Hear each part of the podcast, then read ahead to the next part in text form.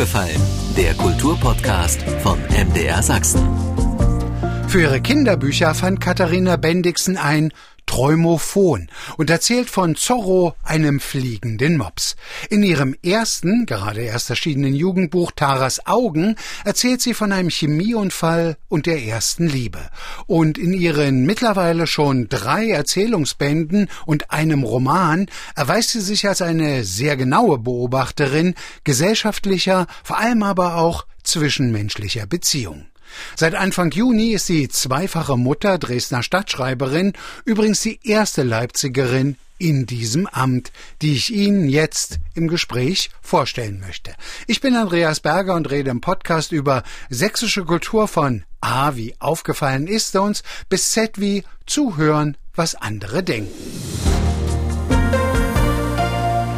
Ich freue mich jetzt in aufgefallen, bei aufgefallen, die neue Dresdner Stadtschreiberin begrüßen zu können. Seit 14 Tagen weilt sie in der Stadt, ist eine Leipzigerin. Herzlich willkommen, Katharina Bendixen. Guten Abend und vielen Dank für die Einladung. Frau Bendixen, ich habe mal so ein bisschen in Ihrer Biografie gestöbert, sich andere Städte, Regionen zu erobern, das scheint Sie zu reizen. Sie waren noch schon mal in Erfurt Stadtschreiberin. Was macht für Sie den Reiz aus, andere Städte, Regionen kennenzulernen?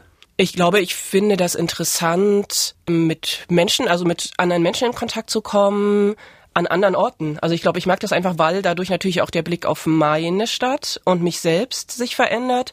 Aber gleichzeitig finde ich das einfach sehr schön, in ja, Kommunikation zu treten mit anderen. Also ich finde das sehr bereichernd. Und ich merke auch, wie viele schöne Begegnungen sich dadurch ergeben und auch schon in den zwei Wochen ergeben haben. Wenn ich mir das so anschaue, ist es relativ gleichmäßig aufgeteilt. Also Sie sind sowohl im Osten als auch im Westen unterwegs. Wie fühlt man sich eigentlich, wenn man jemand ist, der zum Mauerfall acht oder neun Jahre alt war, sagt man da noch, meine Wurzeln sind dennoch der Osten oder fühlen Sie sich jetzt tatsächlich dann schon in einer Generation, die sagt, ich bin einfach nur Deutscher? Schwierige Frage. Die Wurzeln liegen ja da, wo die Eltern herkommen und ich glaube, durch die, allein durch die Vergangenheit meiner Eltern und dadurch, dass die durch die DDR geprägt wurden, sind meine Wurzeln auch dort, auch wenn ich davon gar nicht mehr so viel mitbekommen habe. Aber ich denke ehrlich gesagt gar nicht so in diesen Kategorien und ich denke auch nicht unbedingt von mir als Deutsche oder als Europäerin, sondern einfach als Mensch. Also das klingt vielleicht jetzt so ein bisschen pathetisch, aber eigentlich ist das jetzt gar nicht so. Also ich denke mich nicht als Leipzigerin oder vielleicht noch am ehesten als Leipzigerin, aber nicht als Sächsin und nicht als Deutsche. Weil Sie jetzt gerade schon mal die Tür kurz zu Ihrer Kindheit aufgemacht haben, da fällt sicherlich als Besonderheit auf, dass Sie, ich denke mal, durch Ihre Eltern bedingt eine Zeit lang in Laos gelebt haben. Wie kam das? Meine Eltern waren zu DDR-Zeiten beide in der Erwachsenenbildung tätig und es gab so ein Abkommen zwischen Laos, dem sozialistischen Bruderstaat und der DDR, dass die laotischen Studierenden Deutsch lernen, um dann in die DDR zu kommen und hier eben zu studieren und das Wissen, was sie dann hier erworben haben, mit nach Laos zu nehmen. Und meine Eltern wurden gefragt, ob sie das machen wollen und haben zugesagt. Und als wir da waren, war ich so zwischen drei und sieben. Also das war so die Zeit, die ich da als Kind verbracht habe. Meine Schwester war ein bisschen älter. Und das war natürlich was ganz Besonderes. Also ich glaube, für meine Eltern war das was ganz Besonderes und die sagen auch heute noch, das war eigentlich die schönste Berufszeit in ihrem Leben. Und für meine Schwester und mich, wir waren ja noch ganz klein, aber wir hatten dann ganz viel Spielzeug, was andere nicht hatten und Kleider, die andere nicht hatten. Und das war schon irgendwie, ja, interessant und ein, ja, ein Einblick auch, den wir natürlich damals, als Kind nimmt man ja alles so ganz als gegeben hin abgelegt im Erfahrungsspeicher von Katharina Bendixen. Als Kind lernt man ja schnell Sprachen. Haben Sie da auch, ich weiß gar nicht, spricht man da, heißt das Laotisch oder? Das heißt Laotisch, aber wir, also meine Schwester und ich sind in deutschen Kindergarten, in eine deutsche Schule gegangen und hatten gar nicht so viel Berührungspunkte mit den Menschen vor Ort. Also meine Eltern natürlich, dadurch, dass sie eben mit Laotinnen und Laoten zusammengearbeitet haben, aber meine Schwester und ich, wir waren da schon sehr unter deutschen Kindern in der Botschaftsschule. Frau Bendixen, würden Sie von sich aus sagen, äh, Schreiben ist schon immer etwas, was ich auch schon, die meisten fangen ja im Teenageralter an, mitunter ist es die die erste Verliebtheit oder eben der erste große Kummer, was die eine oder den anderen dazu treibt, Dinge zu notieren. Hat Sie das Schreiben schon immer interessiert? Ja, tatsächlich habe ich schon in der ersten Klasse meine erste Geschichte geschrieben. Die gibt's auch noch als Heft irgendwo. Liegt die? Wahrscheinlich bei uns im Keller. ich hänge wenig an so alten Sachen. Ja, und dann habe ich eigentlich immer geschrieben, als Kind bis als Jugendliche. Dann hatte ich aber auch mal eine Phase, wo ich nicht geschrieben habe.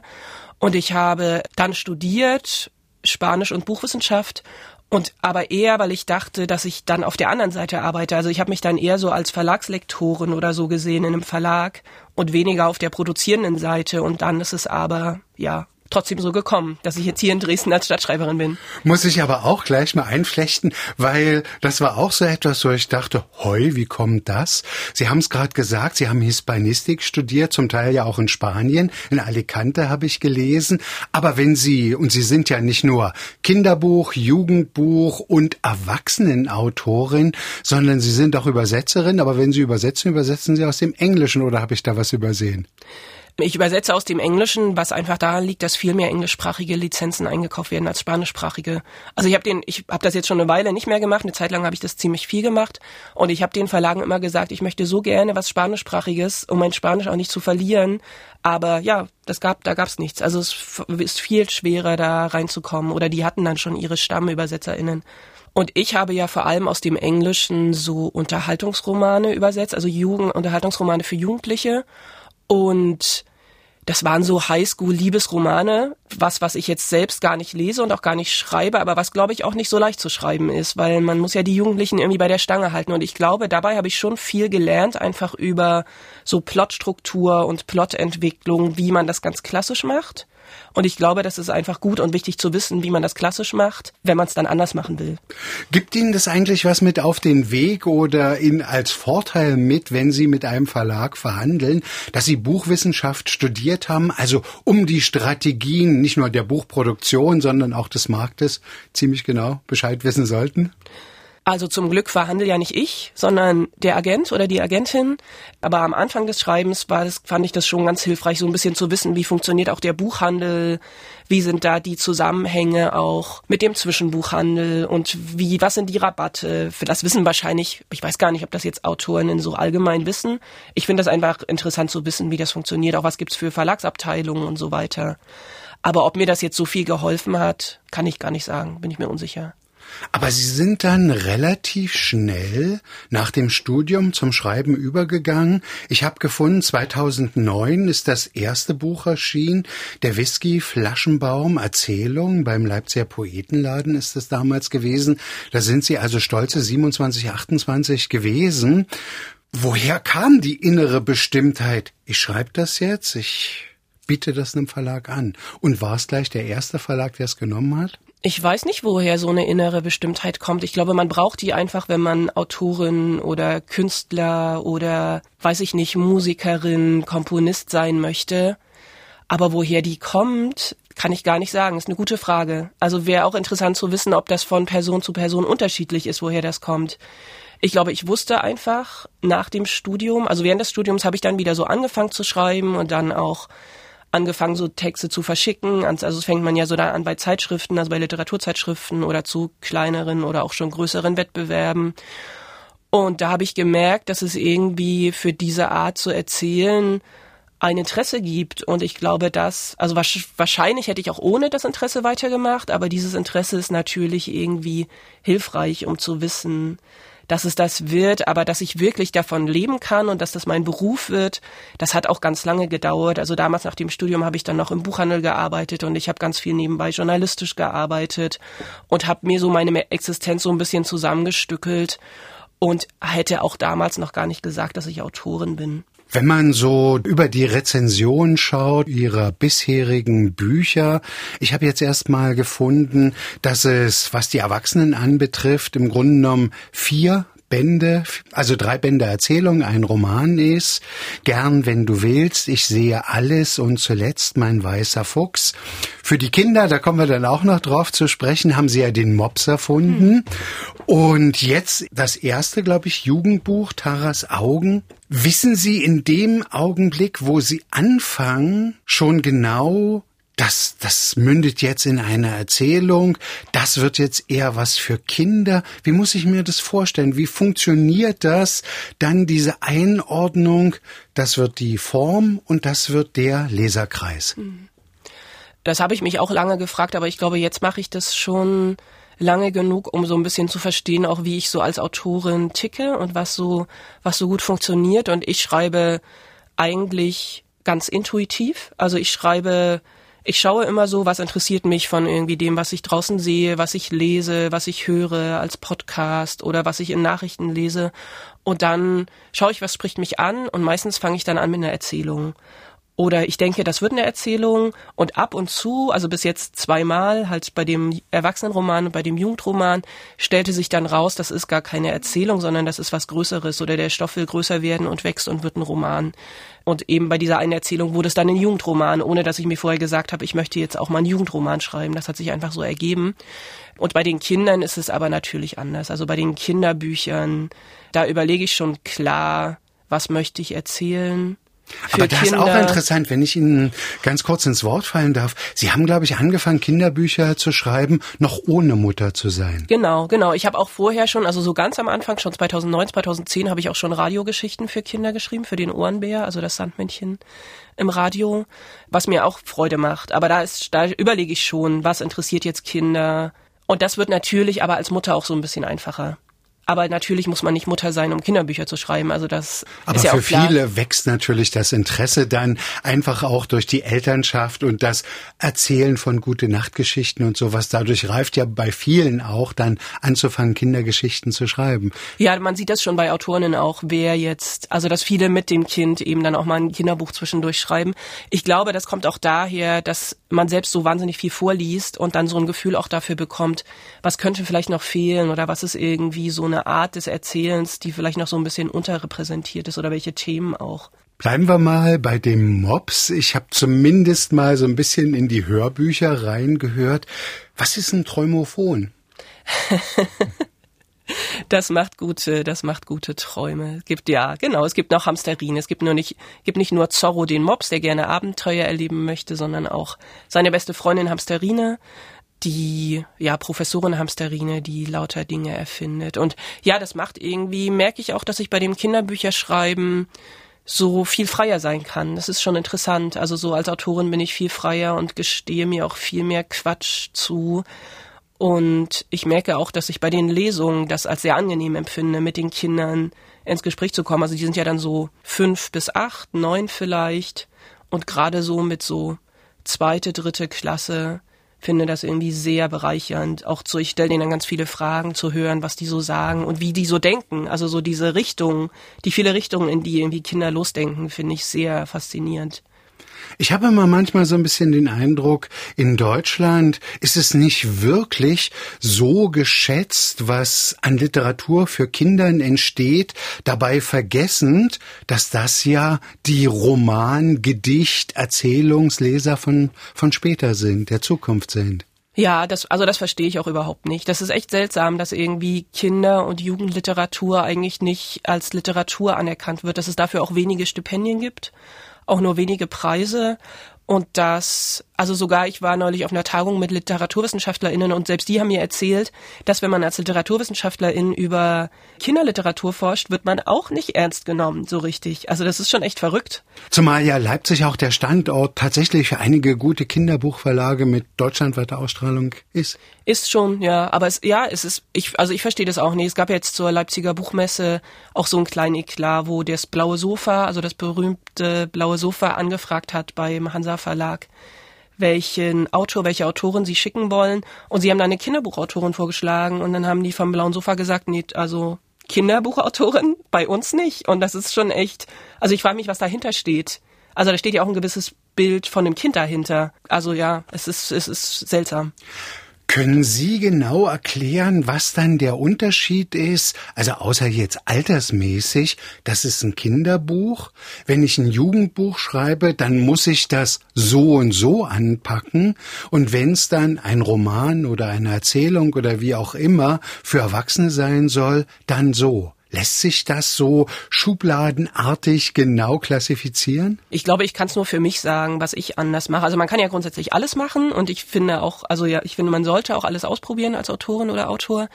Also bei den Kinderbüchern habe ich eher versucht, noch lustig zu sein und irgendwie so die Handlung, also den Plot so in den Vordergrund zu stellen. Und auch beim Jugendbuch habe ich versucht, sehr, also sehr spannend zu schreiben. Und das ist, glaube ich, auch das, also die, meine Erzählungen sind ja oft so surreal und so ein bisschen abstrakt vielleicht auch und bleiben so ein bisschen, ja, also eigentlich bleiben die nicht im Wagen.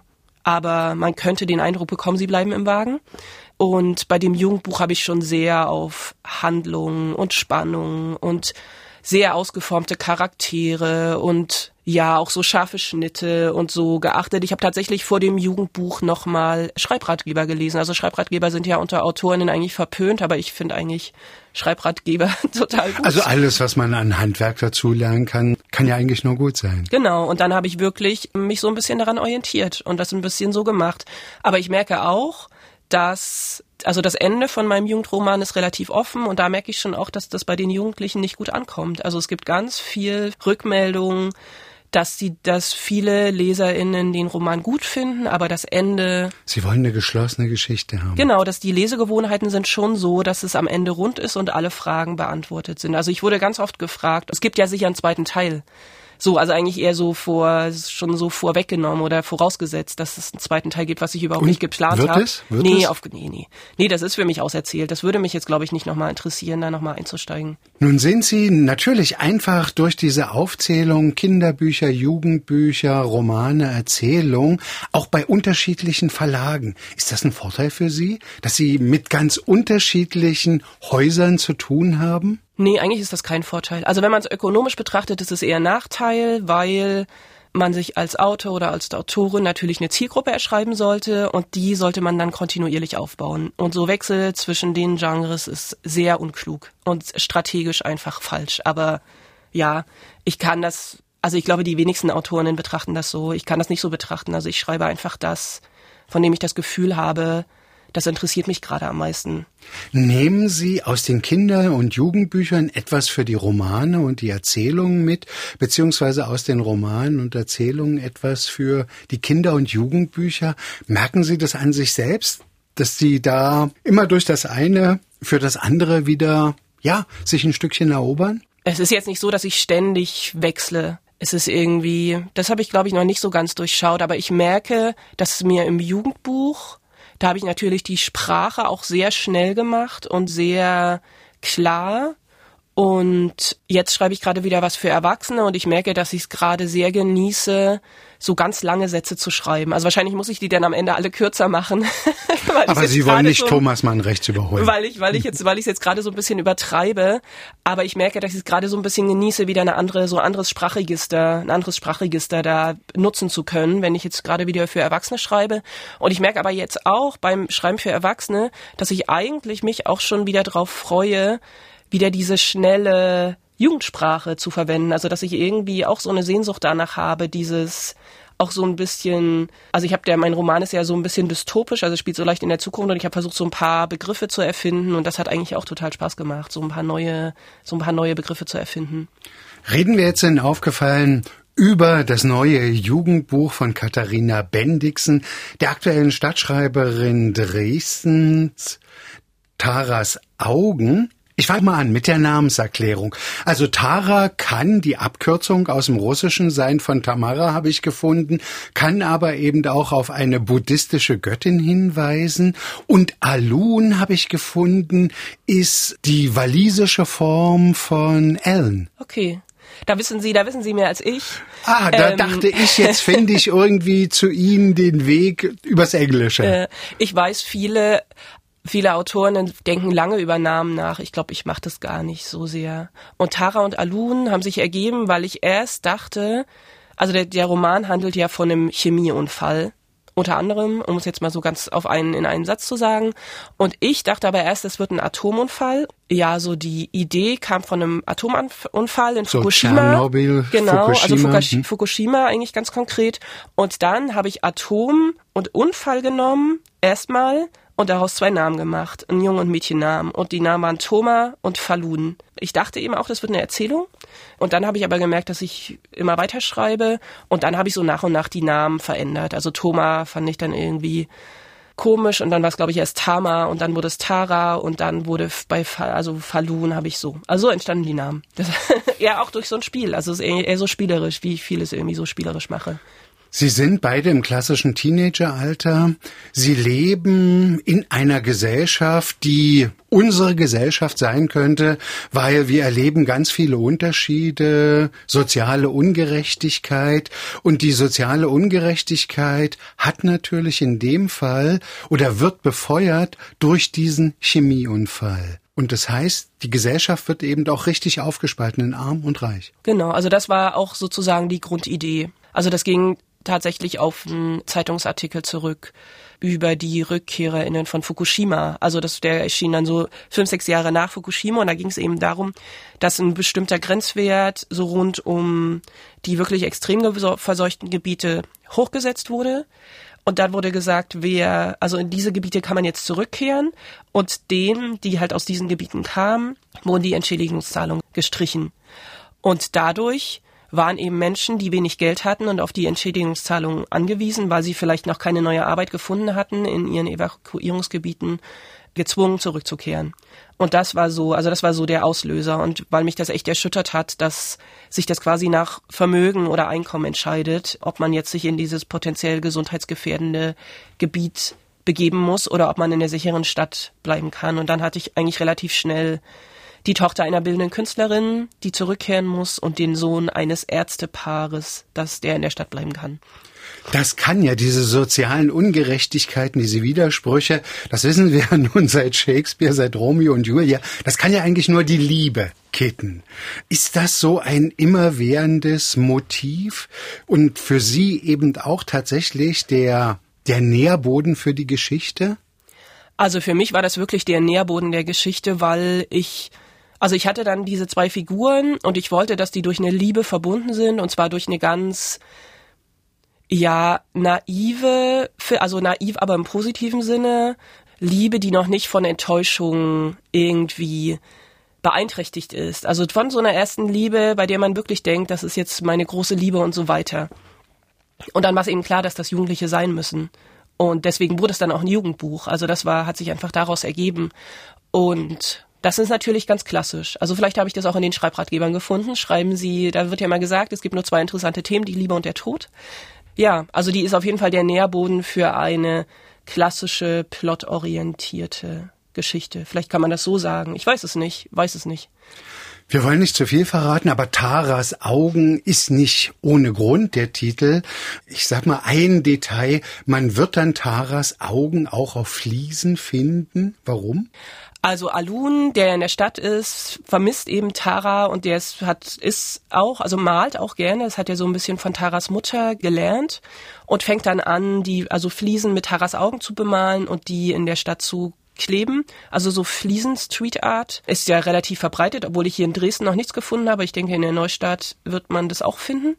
Und ich wollte schon immer was über Street Art schreiben, weil ich das irgendwie eine sehr, ja, interessante Form des zivilen Ungehorsams finde. Und ich wusste aber auch, ich möchte nicht Graffitis nehmen, sondern ich wollte irgendwas so ein bisschen zurückgenommeneres nehmen. Und die Fliesen haben sich einfach angeboten. Also ich finde, also in Leipzig gibt's ganz tolle Fliesen Street Art und das bereitet man eben, also ich fand auch diesen Moment, dass das nicht so krass mit so einem Adrenalinkick verbunden ist, sondern man hat so einen kontemplativen Moment, dass man zu Hause eben sich hinsetzt und das vorbereitet und dann eben loszieht und die so klebt. Das fand ich irgendwie schön, so diesen Gegensatz auch zwischen irgendwie der Ruhe des Malens und dann dem Adrenalinkick, was ja aber auch dann nur zehn Sekunden sind. Hat es Sie eigentlich gereizt, als Autorin, Frau Bendixen, den jungen Leuten, die dieses Buch lesen, ich glaube knapp 370 Seiten ist es, dick erschienen im Verlag Mixed Vision, ja, einfach auch so ein bisschen was an die Hand zu geben oder Mut zuzusprechen in dem Sinne ist, von alleine kommt nichts, du musst schon was tun, wenn du gegen Ungerechtigkeiten vorgehen willst und zum anderen aber vielleicht eben auch, und es lohnt sich was zu tun mhm. und man kann was erreichen. Ich glaube gar nicht, ob ich das vermitteln möchte. Ich weiß, glaube auch gar, aber bin mir auch gerade unsicher, ob das überhaupt meine Meinung ist. Also das ist, ist ja jetzt Also ich habe den Roman tatsächlich, also jetzt liegt ja sofort Fridays for Future im Raum, so, wenn Sie diese Frage so stellen. Ich habe den Roman tatsächlich angefangen, bevor Fridays for Future aufkam, also so ein, zwei Jahre davor. Ich habe ziemlich lange daran geschrieben. Und Fridays for Future ist ja eigentlich eher so ein Verzweiflungsakt. Also der zeigt ja eher, ihr Erwachsenen, ihr habt da was völlig vergessen. Also eigentlich finde ich, das wäre ja eher unsere Aufgabe, irgendwie was zu ändern, als den Jugendlichen zu sagen, Leute, wenn ihr was ändern wollt, dann müsst ihr das, müsst ihr das selbst in die Hand nehmen. Also eigentlich, also das ist, glaube ich, nicht das. Aber ich finde schon, dass sie natürlich mit Fridays for Future den Erwachsenen der Politik auch ganz schön Beine gemacht haben. Ja, auf jeden Fall, aber eben aus Verzweiflung, eben weil schon. die Erwachsenen ihrer Aufgabe nicht nachgekommen sind. Also ich gestern war ich in Staatsschauspiel in dem Stück von Katrin Röckler. Das Wasser fand ich ganz toll. Und da ist sogar so eine Szene, und das ist echt eine sehr, sehr eindrückliche Szene, wo dann die Jugendlichen da sitzen und daneben sitzen, also, die, also erwachsene Schauspieler, aber eben als Jugendliche, die wechseln ja immer ihre Rollen in dem Stück, und daneben eben die Eltern. Und dann wird irgendwie gesagt, dass die Jugendlichen und die Erwachsenen darüber gesprochen haben. Die Erwachsenen haben zu den Jugendlichen gesagt, macht eure Hausaufgaben. Wir machen unsere Hausaufgaben. Unsere Hausaufgaben sind es, sich um den Planeten zu kümmern. Und dann wird in dem Stück eben ganz eindrücklich gesagt, aber wir haben die Hausaufgaben nicht gemacht. Und das ist halt schon, also es fand ich schon echt einen sehr, sehr berührenden und wichtigen Moment in diesem Stück.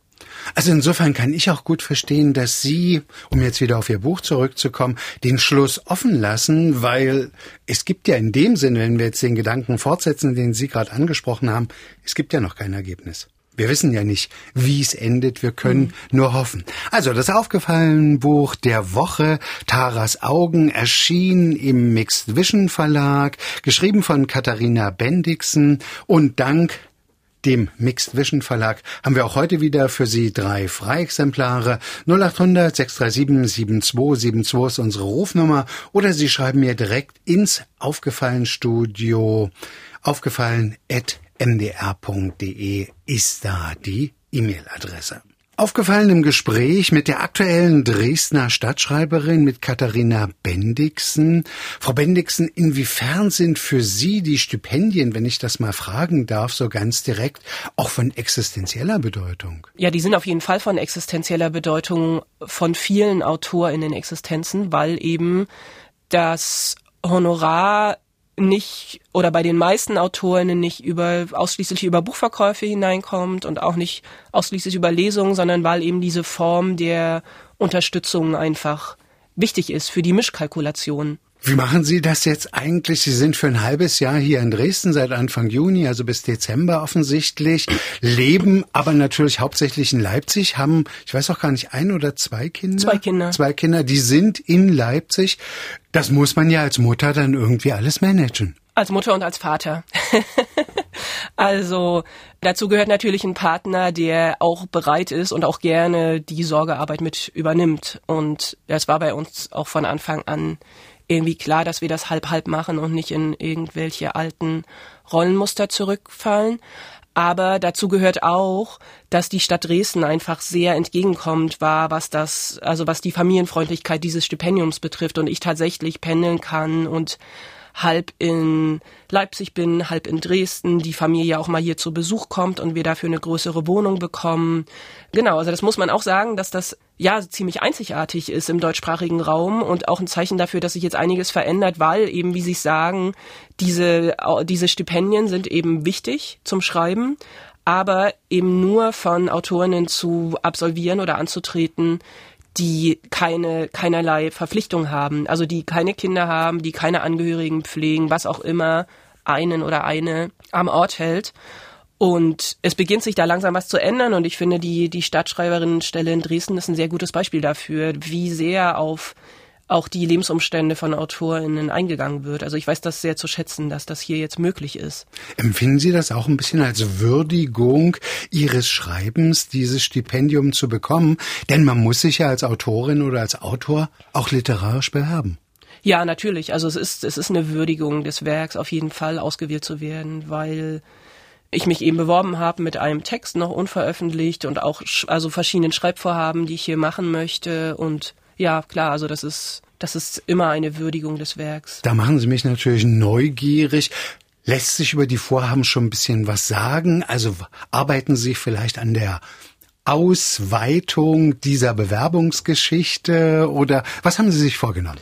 Also ich habe mich verschiedene Sachen vorgenommen. Beworben habe ich mich mit dem Manus oder mit einem Auszug aus einem neuen Erzählband und habe aber gemerkt während des Schreibens, dass eine dieser Erzählungen jetzt doch wieder länger wird und vielleicht ein Roman. Also mal schauen. Ähm, und da geht es viel auch um Mutterschaft und um ja die Gesellschaft, die familienfreundlich oder eben nicht familienfreundlich ist. Das ist so das eine. Und die andere Seite ist natürlich auch die Auseinandersetzung mit der Stadt auf eine literarische Weise. Und das mache ich, indem ich in der sächsischen Zeitung ja so eine Kolumnenserie schreibe, wie alle oder die meisten StadtschreiberInnen auch vor mir. Und da beschäftige ich mich auch mit Sorgearbeit, weil ich das irgendwie ganz interessant finde und treffe mich jetzt hier in Dresden mit verschiedenen Menschen, die Sorgearbeit leisten. Gestern hatte ich gerade mein erstes Treffen mit einem ausgebildeten Erzieher, der in Kitas lange gearbeitet hat und jetzt sich aber für die Altenpflege entschieden hat, aus verschiedenen auch politischen Gründen.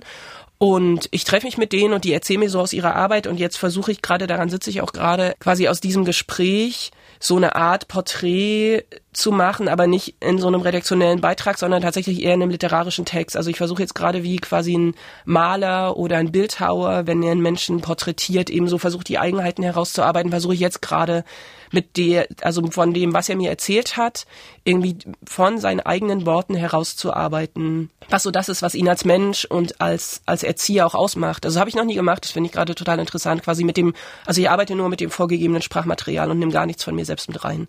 Frau Bendixen, finden wir noch ein schöneres Wort als Care-Arbeit? Ich finde, in dem Fall, weil es ja irgendwie immer mit Menschen zu tun hat, finde ich dieses Care so, so seltsam unpersönlich. Ja, also das ist interessant, weil damit habe ich, darüber habe ich auch gestern mit dem Erzieher gesprochen. Also Care-Arbeit oder Sorgearbeit ist ja das, was so unsere Bezeichnung oder was ja, vielleicht auch die Wissenschaft oder vielleicht auch feministische Kreise dafür gefunden haben, um erstmal so einen Zugriff darauf zu haben, also um überhaupt darüber sprechen zu können, weil ja auch lange darüber gar nicht gesprochen wurde oder das gar nicht so kategorisiert wurde. Und der hat aber dieses Wort auch abgelehnt und meint, er benutzt das eher ironisch, weil es ihm eben auch zu unpersönlich ist. Und er sagt für sich, dass er im sozialen Bereich arbeitet, aber ich weiß nicht, was der richtige Begriff dafür ist. Also ich, Sie können gerne was vorschlagen. Ich bin auch noch auf der Suche. Ich fand eben nur in dem Fall, da es ja immer um Menschen mhm. geht, denen eine Unterstützung widerfährt oder die Hilfe erfahren oder wie auch immer. Vielleicht finden Sie es auch noch in der Zeit der Dresdner Stadtschreiberschaft hier ja, an oder, der Elbe. Oder die HörerInnen finden oder, das vielleicht. Oder die, die uns zuhören. Was, was ist da der Antrieb für Sie? Haben Sie vielleicht jetzt auch durch den Lockdown persönliche Erfahrungen gemacht, wo Sie sagen, also ich finde der, die, die Wahrnehmung in der Gesellschaft all derer, die sich für andere engagieren, ist viel zu minimal? Ich denke, das kam aus verschiedenen Quellen. Also einerseits begann das eigentlich schon, als unsere Kinder dann oder als unser erstes Kind in die Kita gekommen ist. Hm. Die sind, glaube ich, noch relativ klein. Die sind klein, genau. Ähm, die gehen beide noch in den Kindergarten. Und als eben der, also der Größere jetzt in den Kindergarten gekommen ist, habe ich eigentlich relativ schnell gemerkt, wie sehr dort alles auf, also das liegt aber gar nicht an dem Kindergarten, in dem wir sind, sondern am System, wie sehr dort alles auf Kante genäht ist und wie wie sehr die ErzieherInnen zu kämpfen haben, überhaupt diese ganzen Kinder zu betreuen. Und sobald einer, und was da für ein Personalmangel herrscht, sobald ein Erzieher oder eine Erzieherin krank ist, bricht eigentlich das alles zusammen. Und das liegt aber wirklich nicht an dem Kindergarten, sondern einfach daran, dass die Betreuungsschlüssel so schlecht sind. Also dass eben eine Erzieherin oder ein Erzieher im Krippenbereich auf acht, ich glaube acht Kinder oder sieben aufpassen muss. Also eigentlich soll er ja nicht aufpassen, sondern sich mit dem beschäftigen, aber aufpassen trifft, was ich jetzt so unbewusst benutzt habe, trifft es eigentlich, weil viel mehr als aufpassen und Windeln wechseln ist natürlich da nicht nötig bei so ein bis drei, äh, möglich bei ein bis dreijährigen. Genau, und das habe ich so beobachtet und dann kam ja die Pandemie und dann kam irgendwie plötzlich so ein Bewusstsein und dann standen die Leute auf ihren Balkon und haben geklatscht und dann gab es ja aber auch relativ schnell Kritik daran, dass jetzt Menschen auf ihren Balkon stehen und klatschen für Leute, die wahrscheinlich sich gar keine Wohnung mit Balkon leisten können. Und warum können die sich, die sich das nicht leisten? Und dann hatte man ja zumindest in den ersten Monaten der Pandemie hatte man ja so ein bisschen das Gefühl, dass es so, so, so eine Art Aufbruch gibt oder so eine Art Veränderung, dass irgendwie Dinge, die so plötzlich aufscheinen oder die durch die Pandemie ans Licht gebracht werden, dass sich da was verändert, aber ich habe nicht das Gefühl, dass sich was verändert hat und ich weiß nicht, ob die, also wie die Pflegerinnen oder die Menschen in Krankenhäusern das sehen. Also es gab ja so Bonuszahlungen, aber die waren auch gering und auch nur für bestimmte und für andere nicht. Und da gab es auch in den Einrichtungen dann ziemlich viel böses Blut, wenn ich das so alles richtig mitbekommen habe. Genau, also so kam das und dann dachte ich, als ich eben mich hier beworben habe oder gelesen habe, da gehört auch so eine Artikelreihe dazu, dann dachte ich, was kann ich denn beitragen als also welcher welchen Blick kann ich mitbringen? Und das ist eben der Blick für Menschen dieser Berufsgruppe, die ich jetzt interessanter finde, als zu schreiben, welche Bücher, also wie ich jetzt gerade Dresden sehe. Und ja, so, das fand ich jetzt irgendwie viel interessanter, einfach zu gucken, was bewegt den Menschen, die Sorgearbeit leisten. Ich sage jetzt nochmal Sorgearbeit. und ich finde das auch einfach schön, auf diese Weise mit Menschen ins Gespräch zu kommen. Also das schätze ich halt auch an dieser Stadtschreiberinnenzeit, dass ich eben nicht möchte nicht die ganze Zeit in meiner Wohnung sitzen und schreiben, sondern ich möchte ja auch Menschen kennenlernen. Und das ist natürlich so ein angenehmer Nebeneffekt dieser Reihe, dass ich mit Menschen dadurch in Kontakt komme. Ja, genau. Ich wollte nur sagen, Sorgearbeit ist insofern natürlich noch ein bisschen schöner, weil ich finde, Sorge ist natürlich ein viel aktiverer Begriff oder heißt, dass da viel mehr eigene Energie drinsteckt als nur in Hilfe. Also es ist, scheint mir ein bisschen persönlicher, privater mhm. auf die andere Person zugeschnitten. Bei Schauspielern liest man dann häufiger, wenn sie jetzt so eine solche Rolle spielen, dann tauchen sie für ein Weilchen oder zumindest ein paar Mal in die Re Lebensrealität derer ein, die sie dann verkörpern.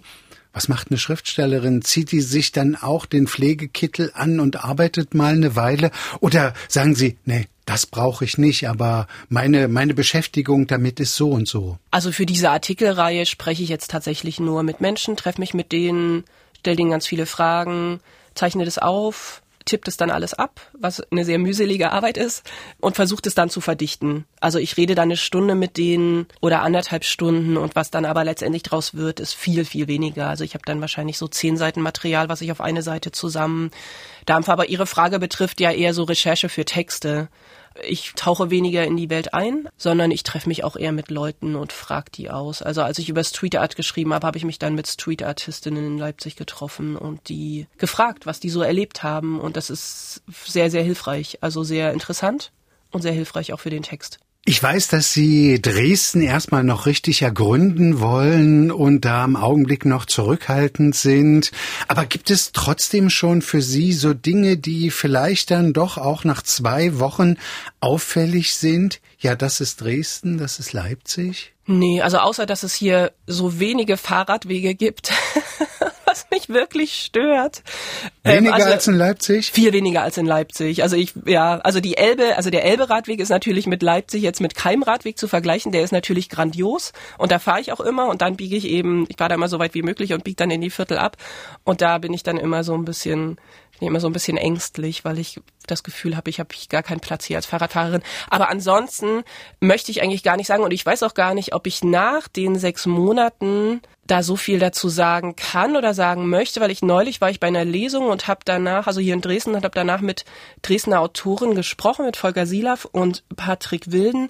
Und da haben wir auch so über die Unterschiede gesprochen oder so, oder und sind dann aber, während wir darüber gesprochen, oder wir haben eigentlich darüber gesprochen, dass wir nicht über die Unterschiede sprechen wollen, weil das irgendwie so vielleicht auch gar nicht so interessant ist und sind dann irgendwie in dem Gespräch drauf gekommen, dass es eigentlich viel interessanter wäre, über die Gemeinsamkeiten zu sprechen und vielleicht auch viel, ja, uns viel mehr über unsere Welt aussagt, wenn wir über die Gemeinsamkeiten der Städte sprechen, was, also was gut läuft, aber vielleicht auch über das, was schlecht läuft, was irgendwie Wohnungsmangel ist, Verdrängung ist, irgendwie der Zustand des ÖPNV ist, solche Dinge. Also dass das vielleicht auch viel interessanter wäre, darüber ins Gespräch zu kommen.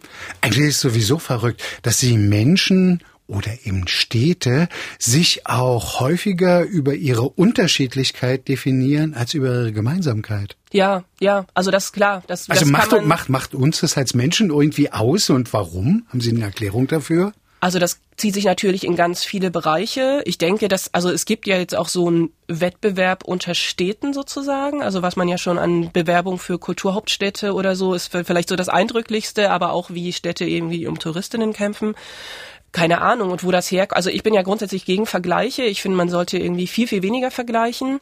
Was ja bei Kindern schon anfängt, dass man irgendwie, dass die Kinder ja auch sofort irgendwie verglichen werden und es denen auch so vermittelt wird, dass Vergleichen irgendwie was natürlich ist. Also ich kann mir vorstellen, dass das daherkommt. Also es gibt, wird ja auch manchmal gesagt, Menschen wollen sich vergleichen. Aber so ein pädagogisches, vielleicht auch so ein bisschen hilfloses Mittel ist ja zu sagen, so jetzt gucken wir mal, wer am schnellsten ist. Wir wollen losgehen, schauen wir mal, wer am schnellsten ist. Und wenn man das irgendwie zehnmal mit Kindern gemacht hat, natürlich vergleichen die sich dann. Aber wenn man versucht, das nicht zu machen, vielleicht würden die sich dann auch weniger vergleichen und dann auch weniger als Erwachsene vergleichen. Ich weiß es nicht. Keine Ahnung. Spielt eigentlich für Sie das Sächsische irgendeine Rolle? Also man hört es Ihnen nicht an, dass Sie aus Leipzig kommen oder in Sachsen leben. Gibt es für Sie etwas, wo Sie sagen würden, das definiere ich als Sächsisch? Also außer dem Dialekt jetzt. Nein, ehrlich gesagt nicht. Also ich bin jetzt bei MDR Sachsen, aber ich weiß, dass Sachsen das Bundesland ist, in dem ich lebe, aber ich habe schon gesagt, ich denke irgendwie nicht in solchen Kategorien. Es ist einfach nicht in mir drin, irgendwie in solchen Kategorien zu denken. Zu Gast sind aufgefallen die Dresdner Stadtschreiberin Katharina Bendixen. Frau Bendixen, bei Ihnen fällt ja auch auf, also jetzt natürlich die Bücher. Sie schreiben, glaube ich, auch immer noch ab und an für die junge Welt, für die Tageszeitung. Sie sind in verschiedenen Blogs. Sie sind, glaube ich, auch im sächsischen Literaturrat und haben jetzt auch hier in Dresden schon so ein bisschen ihre Fühler, was Netzwerke anbetrifft, ausgestreckt? Es gibt ja die schöne Website das Literaturnetz Dresden, was ich sehr, also was ich sehr schätze, auch sehr gerne darin lese. Und dort werde ich jeden Monat in Brief, einen Briefwechsel mit einem Autor oder einer Autorin aus Dresden veröffentlichen, in dem ich eben, also in denen ich denen so Fragen stelle über Dresden, immer unter einem bestimmten Aspekt, so ein bisschen erzähle, wie mein Monat war, die erzählen mir so ein bisschen, wie ihr Monat war, was auch irgendwie, ja, so eine Art der Kommunikation ist. Also das machen wir per E-Mail natürlich, nicht per echten Brief, obwohl das eigentlich auch schön wäre, echte Briefe zu schicken. Genau, und das, da bin ich auch gespannt. Also den ersten Briefwechsel schreibe ich jetzt gerade mit Frauke Angel, auch der Kinderbuchautorin, Kinder- und Jugendbuchautorin. Das finde ich irgendwie auch schön, auf diese Weise mit anderen Menschen hier in Kontakt zu kommen. Ich will Sie doch noch eine Geschichte fragen zu diesem Unterschied zwischen Dresden und Leipzig. Mir haben einige Künstler, ob das jetzt Komponisten sind oder Schriftsteller oder auch Maler gesagt, wenn ich, wenn ich jetzt wirklich mal Dresden und Leipzig miteinander vergleiche, empfinde ich es, so die Antwort der Künstler, also ich empfinde, ich nehme auf, ich sauge auf, ich atme ein, in Leipzig, weil es die quirligere, die vitalere, auch die jüngere Stadt ist. Und hier in Dresden habe ich mehr Ruhe, um auszuatmen, hm. das in Form zu bringen. Ich würde das für mich nicht so sagen. Für mich ist es tatsächlich auch eher so ein bisschen umgedreht, gerade weil ich ja hier, wenn ich hier bin, auch manchmal ohne meine Kinder bin und dann Zeit habe für Dinge, für die ich in Leipzig ganz, schon ganz lange keine Zeit mehr habe oder mir vielleicht auch nicht die Zeit genommen habe, nämlich mal wieder ins Museum zu gehen oder mal wieder ins Theater zu gehen, so dass wenn mich gerade was inspiriert, eigentlich Dresden gerade für mich inspirierender ist. Aber das liegt wahrscheinlich auch immer an den persönlichen Umständen und in welchen, auf welche Weise man sich bewegt. Frau Bendixen, ich bedanke mich ganz herzlich. Ich wünsche Ihnen natürlich eine tolle Zeit hier in den nächsten Monaten als Stadtschreiberin und spreche gerne Einladung aus wenn es dann soweit ist, dass sich die Zeit so langsam dem Ende entgegenneigt, wir hören Ihnen gern zu, mit welchen Erfahrungen Sie nach Leipzig dann wieder zurückgehen und was vielleicht geworden ist. Vielen Dank. Danke Ihnen. Soweit der aufgefallene Podcast von MDR Sachsen mit Katharina Bendixen, Dresdens Stadtschreiberin 2022. Ich bin Andreas Berger. Jetzt schon verabreden können wir uns gern für die nächste Folge und vielleicht haben Sie auch selbst eine Anregung, wem Sie im Podcast gern einmal zuhören würden. Schreiben Sie an aufgefallen.mdr.de. Aufgefallen gibt's jeden Montag neu, überall wo es Podcasts gibt und so natürlich auch in der ARD Audiothek. Aufgefallen, ein Podcast von MDR Sachsen.